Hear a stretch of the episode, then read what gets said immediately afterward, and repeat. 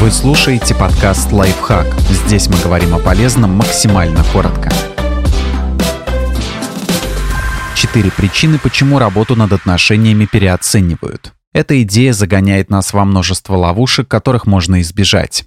Не все отношения стоят того, чтобы над ними работать. Посмотрим правде в глаза. В некоторых случаях, далеко не единичных, лучше резать, не дожидаясь перитонита и не вбухивая массу сил в попытке сохранить отношения, которых никогда толком и не было.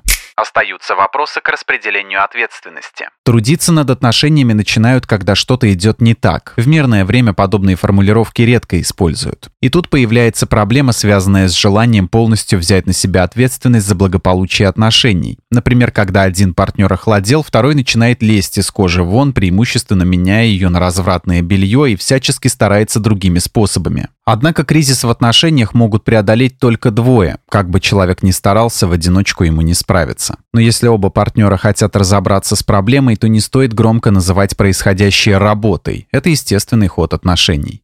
У работы есть начало и конец. Работа – это некая временная история. Если есть понятный график 5 на 2 или 2 на 2, выходные и праздники, а потом пенсия. У любого другого труда тоже есть старт и финиш. Временно работать над отношениями не выйдет. Здесь не получится выполнить все миссии, победить финального босса и сохраниться в определенной точке. Отношения – это процесс, а не результат. Чтобы они были хорошими, нужно не спохватываться в последний момент, а жить определенным образом. Не заставлять себя что-то делать, лишь бы налепить пластырь на рану, а постоянно соблюдать баланс и беречь себя и партнера.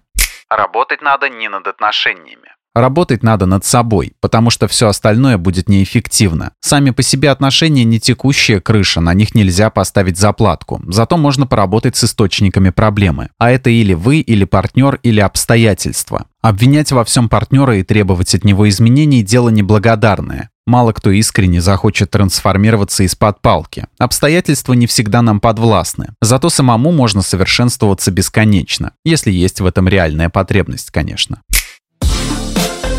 Подписывайтесь на подкаст «Лайфхак» на всех удобных платформах, ставьте ему лайки и звездочки, оставляйте комментарии. Услышимся!